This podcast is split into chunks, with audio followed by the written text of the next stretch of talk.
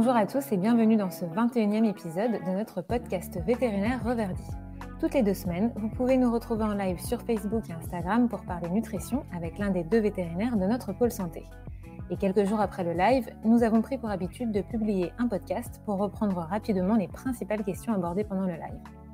Ce podcast fait donc suite à notre dernier live dans lequel nous avons parlé des floconnés dans l'alimentation du cheval avec notre veto Cyril. Hello Cyril, comment vas-tu? Salut Florie, ben, ça va très bien. ça va, je te remercie. Euh, est-ce que pour commencer, tu pourrais nous rappeler rapidement ce qu'est le floconnage et éventuellement pourquoi euh, euh, floconner les, céréales? Oui, alors le, floconnage, c'est un traitement, un traitement de, particulier des céréales. Donc, qui regroupe en fait un traitement mécanique. Donc les céréales sont aplaties et ensuite elles sont pré-cuites, souvent à la vapeur. Et donc le but du floconnage, c'est de, de pré-digérer, de pré-cuire l'amidon afin de le rendre euh, donc euh, plus facilement assimilable euh, en permettant une absorption de, de sucre dans le sang plus, plus rapide, plus, plus importante et plus facile surtout. Il va moins moins solliciter l'organisme du cheval. Sur le papier, a priori, ça paraît très intéressant, mais dans les faits, digestible ne signifie pas toujours bah, bon pour le cheval. voilà, dans certains cas, ça, ça peut l'être, bien sûr. Euh, à savoir donc trois trois cas particuliers, euh, notamment donc les chevaux qui ont des besoins énergétiques importants, hein, les chevaux qui travaillent vraiment de manière soutenue. C'est pas souvent le cas chez les chevaux de sport, c'est beaucoup plus fréquent chez les chevaux de course. Euh, ensuite, chez les vieux chevaux qui ont, on va dire, une capacité à digérer les céréales et particulièrement l'amidon qui est plus limitée, hein, parce que l'organisme est, on va dire, un peu plus, un peu plus épuisé. Voilà. Puis le dernier cas, c'est dans le cas où on veut faire grossir son cheval, de manière délibérée, par exemple, euh, quand on, quand on veut le présenter à un concours ou à des ventes. Les, les flocons peuvent être une solution. D'accord, trois, trois cas de figure euh, euh, qui pourraient justifier l'utilisation de, de floconnés, en gros. Oui, voilà, ça c'est sur le côté, on va dire, effectivement, indication. En tout cas, pour les autres chevaux, bien en fait, ils, ne se justifient bah, pas forcément. C'est pas le premier paramètre sur lequel on doit s'appuyer quand on, choisit d'apporter euh, un aliment, enfin des céréales. C'est pas euh, c'est pas la chose primordiale de, mon, point de vue. Euh, il faut déjà voilà bien cerner les besoins du cheval. En général, si on considère des chevaux de sport, les besoins énergétiques sont assez limités. Et donc, on, en faisant attention au foin, parce que c'est d'abord ça, en tout cas le message, comme d'habitude, en faisant attention à distribuer une bonne ration de foin que le cheval va bien ingérer, et bien déjà, on fera une partie du travail en termes d'apport énergétique. Et ensuite, euh, on peut apporter euh, un aliment qui contient euh, des céréales, mais qui ne sont pas, voilà, n'ont pas besoin forcément d'être d'être floconnés parce que ou extrudés d'ailleurs parce que les, apports restent limités. Donc il y a clairement des alternatives à ça, mais en tout cas, voilà, les, les, flocons en quantité trop importante sur des chevaux qui n'en ont pas forcément besoin bah, peuvent déjà entraîner un surpoids et qui derrière bah, peut entraîner des soucis, et, y compris au niveau bien-être et puis maladie derrière, hein, à plus ou moyen plus, ou moins long terme. Il peut y avoir des, troubles digestifs, notamment au niveau gastrique, euh, puisque des, céréales qui, euh, qui sont prédigérées, donc sous forme de flocons, euh, sont plus facilement fermentées dans le dans l'estomac par la flore la flore lactique qui est abondante. Donc ça, ça dépendra bien sûr de la taille du repas, mais eh bien ça représente un facteur favorisant les ulcères gastriques, ça, ça a été démontré. Euh, voilà. Et puis euh, ensuite, toutes les maladies métaboliques, alors au sens large, hein, euh, du syndrome métabolique équin, donc qui est en fait le diabète hein, par insuline-résistance, en passant par le Cushing, voire après derrière à des maladies en lien avec la santé musculaire, donc des troubles musculaires qu'on appelle coup de sang, myopathie, rhabdomyolyse, etc., qui sont corrélés également à une absorption une absorption de sucre trop importante, et ça, on sait flocons peuvent entraîner des phénomènes de pic de glycémie. Voilà, et puis à plus ou moins aussi long terme, après moyen terme à l'élevage, euh, eh bien chez la jument gestante et ensuite chez le poulain en croissance, eh bien, on peut entraîner des troubles euh, ostéo-articulaires chez les poulains, euh, soit donc in utero ou alors par la suite durant leur première année de, de, vie, si on ne fait pas attention alors ni à la forme d'amidon, c'est-à-dire si on apporte des flocons, par exemple, et en quantité importante toujours une relation en fait euh, euh, forme d'apport et quantité d'apport. C'est ce qu'on appelle, si on veut faire un peu de technique, la charge glycémique. Donc c'est une combinaison d'index glycémique et de quantité d'amidon. Et comme tu l'as rappelé, c'est vrai que le, comportement, c'est aussi important à considérer. Par exemple, on parle de l'avoine comme étant une céréale excitante, mais il faut pas l'oublier. Les flocons, notamment, enfin voilà, les flocons d'orge, de maïs, etc., contiennent des, une quantité d'amidon prédigéré non négligeable. Et ça, ça, ça joue clairement sur, sur le comportement ça peut jouer en tout cas sur le comportement en fonction de la quantité apportée. Donc euh, voilà, il faut aussi, il faut aussi le prendre en compte. Un, un floconné, c'est pas forcément quand on a un cheval qui est plutôt assez nerveux, assez, euh, comme on dit sur le gaz, euh, c'est clairement pas indiqué de mon point de vue.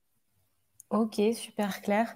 Et dans ce cas, si on n'utilise pas de flocons, qu'on part sur des granulés, est-ce qu'il y a quel...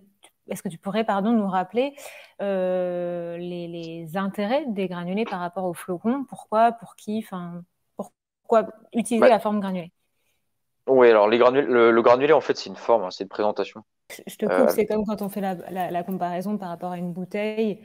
Euh, c'est une forme de présentation. Après, on met, euh, on met ce qu'on veut dedans, en fait, finalement. Bah exactement, ouais, exactement, complètement. Donc là, on compare ces deux, on va dire flocons et granulés, tout simplement sur le sur l'aspect visuel en fait. Mais mais en, fait, nous qui produisons des essentiellement des granulés en tout cas des aliments sous forme granulée, on peut obtenir exactement les mêmes effets qu'avec des floconnés, en tout cas des aliments pleins de flocons. Voilà, donc l'idée, si on parle des, de l'intérêt des granulés, bon, c'est bien sûr tout ce qui concerne l'homogénéité, hein, euh, euh, le fait que, que, dans un granulé, eh bien, on a bah, tous les ingrédients qui sont répartis de manière euh, homogène et aussi bien au sein du granulé que après dans le sac ou dans le dans le container ou, ou dans le silo, qui garantit derrière d'apporter une ration qui est équilibrée et puis toujours la même finalement euh, à son cheval. On n'aura pas de démélange dans le, dans le silo, dans le conteneur ou autre. Et puis ensuite, dans la ration du cheval, enfin, dans, la, dans la mangeoire du cheval, pardon. Il ne pourra pas trier. Voilà, pas de risque de tri. Euh, le cheval, il, évidemment, est obligé de tout manger. Donc, à double tranchant parce que c'est intéressant, euh, étant donné que, voilà, quelquefois, on peut avoir des ingrédients qui sont un petit peu moins, un petit peu moins appétants, mais ça, ça demande aussi de faire confiance aux fabricants. Et, et donc là, c'est, il est clair que pour valider la, bah, l'intérêt d'un granulé, c'est ce qu'il faut avant tout, c'est regarder sa composition. Et donc ça, c'est vraiment très très important. Voilà. Et puis l'autre point aussi qui est, euh, bah, intéressant, c'est la conservation, notamment euh, concernant les matières grasses. Alors bien sûr, sous réserve que, le granulé ne soit pas trop humide. Euh, nous, nous concernant, en général, les granulés sont autour de 10%. Ça garantit une bonne conservation, une, une, surface d'échange finalement avec l'air qui est relativement limitée par rapport au, volume, etc. Ça, c'est dû au fait que ce soit des cylindres. Hein. Voilà, et donc ça, ça peut être intéressant pour la conservation des matières grasses notamment, euh, parce qu'on sait que par exemple des graines de lin qui sont euh, qui sont comme ça euh, présentes donc de manière extrudée dans un sac se conserveront moins bien que quand elles sont intégrées dans un granulé. Donc un, aliment floconné par exemple sur lequel on va avoir sprayé beaucoup d'huile, il va pas forcément bien se conserver parce qu'elle sera à l'air libre comme on dit, et donc bien plus exposée à, à l'oxygène qui est présent dans l'air. Ok, euh, bah, merci. Est-ce que tu veux ajouter peut-être une petite note sur la mélasse? Exactement. Bah, en fait, oui, la mélasse, c'est encore un, niveau au-dessus, puisque bah, très souvent, on a une combinaison flocon-mélasse. Euh, nous, on est parmi les seuls fabricants, euh, a priori, à ne pas utiliser de mélasse. Alors, c'est un, une matière première, en tout cas, un sirop de sucre, hein, en gros, hein, ça contient plus de 50% de sucre, donc de sucre blanc, un sucre de table. Euh, ça présente alors euh, plein d'avantages pour l'industriel, pour le fabricant. Hein. C'est euh, un liant, un lubrifiant pour les machines, donc ça augmente les rendements. Et ensuite, ça permet aussi d'améliorer l'appétence des aliments. Donc, même si vous mettez des matières premières qui sont de, qualité médiocre, voire contaminées par des moisissures ou autres, eh la mélasse va permettre de gommer tout ça et de, cacher tout ça. Hein. ça peut être ça peut être un cache-misère clairement il est clair que les mammifères ont, une attirance pour le sucre, ça c'est clair. Donc ce sont des chevaux qui, euh, peuvent être un peu sensibles. C'est sûr que la mélasse peut quelquefois leur faire, faire manger un aliment plutôt qu'un autre. Et là, on va dire ah bah oui, cet aliment-là, il le préfère, mais tout ça c'est biaisé hein, clairement par le sucre. Euh, et puis d'un point de vue nutritionnel, bah voilà, ça vient euh, augmenter la teneur en sucre simple dans, dans les aliments et ça c'est clairement pas souhaitable et ça vient se rajouter finalement au, à l'amidon rapide, pré-digéré apporté par les flocons. Et là, clairement, on, va, on va accentuer et potentiellement aggraver les, problématiques de surpoids, d'ulcère gastrique. Ok, il vaut mieux une granulation vapeur et sans mélasse. Ah oui, clairement, on proscrit la mélasse euh, dans nos aliments. On fait attention aux recommandations, on fait en sorte d'apporter des aliments, enfin, de fournir des aliments sains pour la santé des animaux, des chevaux. Donc effectivement, qui dit aliment sain dit aliment sans sucre ajouté. D'accord, ok. Est-ce que tu as quelque chose à ajouter? Eh bien, euh, non, je pense qu'on a, on a résumé en tout cas les points, les points importants. Oui, voilà. Non, mais bien faire attention, pas se focaliser juste sur la présentation de, l'aliment, bien regarder sa composition. Euh, par, les, par les quantités d'amidon, c'est une chose, mais il ne faut pas oublier les sucres simples ajoutés euh, éventuellement via la mélasse quand on fait une étude d'étiquette de, ration. Et puis, bah, attention, bien sûr, à la, aux quantités apportées par repas. Euh, amidon, c'est pas un gros mot forcément. Euh, même des chevaux avec des problèmes de santé euh, en lien avec l'amidon justement peuvent recevoir quand même des petites quantités de céréales. C'est un concentré d'énergie donc sous forme de glucides, donc d'amidon. C'est deux fois plus énergétique en gros qu'un foin. Donc euh, quand on a des chevaux qui travaillent davantage, qui ont des besoins, parce qu'on a une poulinière, un poulain en croissance, des besoins énergétiques augmentés par rapport à un cheval adulte à l'entretien, eh bien effectivement le recours aux céréales peut être intéressant. Euh, tout comme le recours aux matières grasses. Hein. Euh, souvent, on, a, on apporte d'ailleurs une combinaison des deux, en plus du foin. Donc, d'où l'alimentation complémentaire de fourrage. Et ça doit être fait dans des cas bien, bien précis et spécifiques, enfin, des cas précis quand les chevaux ont des, des, besoins énergétiques augmentés. Et donc tout ça, bien sûr, en, en suivant l'état corporel du cheval, l'évolution du, voire aussi de son poids, pour finalement ne, ne pas apporter d'excès d'énergie, en plus sous forme plus ou moins rapide, hein, via des, des mmh. formes type flocon ou autre. Voilà. Mmh, mmh. Ce serait pas nécessaire. Ok. Donc, si je résume juste rapidement, le fait de, de, floconner la céréale, ça augmente sa digestibilité et du coup l'index glycémique de la ration. Euh, il peut euh, y avoir des conséquences néfastes sur son organisme, comme tu les as rappelés, donc l'embonpoint, des troubles du comportement, coup de sang, une serre gastrique, OCD, et, et, aussi faire attention aux chevaux qui euh, souffrent de, de maladies métaboliques comme le syndrome métabolique équin ou le syndrome de Cushing et que du coup, c'est à utiliser avec modération. Dans certains cas, à proscrire, si j'ai bien compris. Et puis, euh, comme tu le disais, on peut très bien faire sans, puisque le, le, granulé, c'est une présentation. Après, il suffit de mettre les, bonnes, euh, les bons ingrédients dedans. Quoi. exactement, pour produire un index glycémique, un index glycémique qui sera équivalent à celui d'un aliment floconné euh, avec un granulé, il n'y a aucun problème. On a les céréales qui naturellement peuvent avoir, comme l'avoine, un index glycémique élevé. Donc on peut tout à fait mettre une petite part, enfin une part plus ou moins importante en fonction des besoins. D'accord, ok.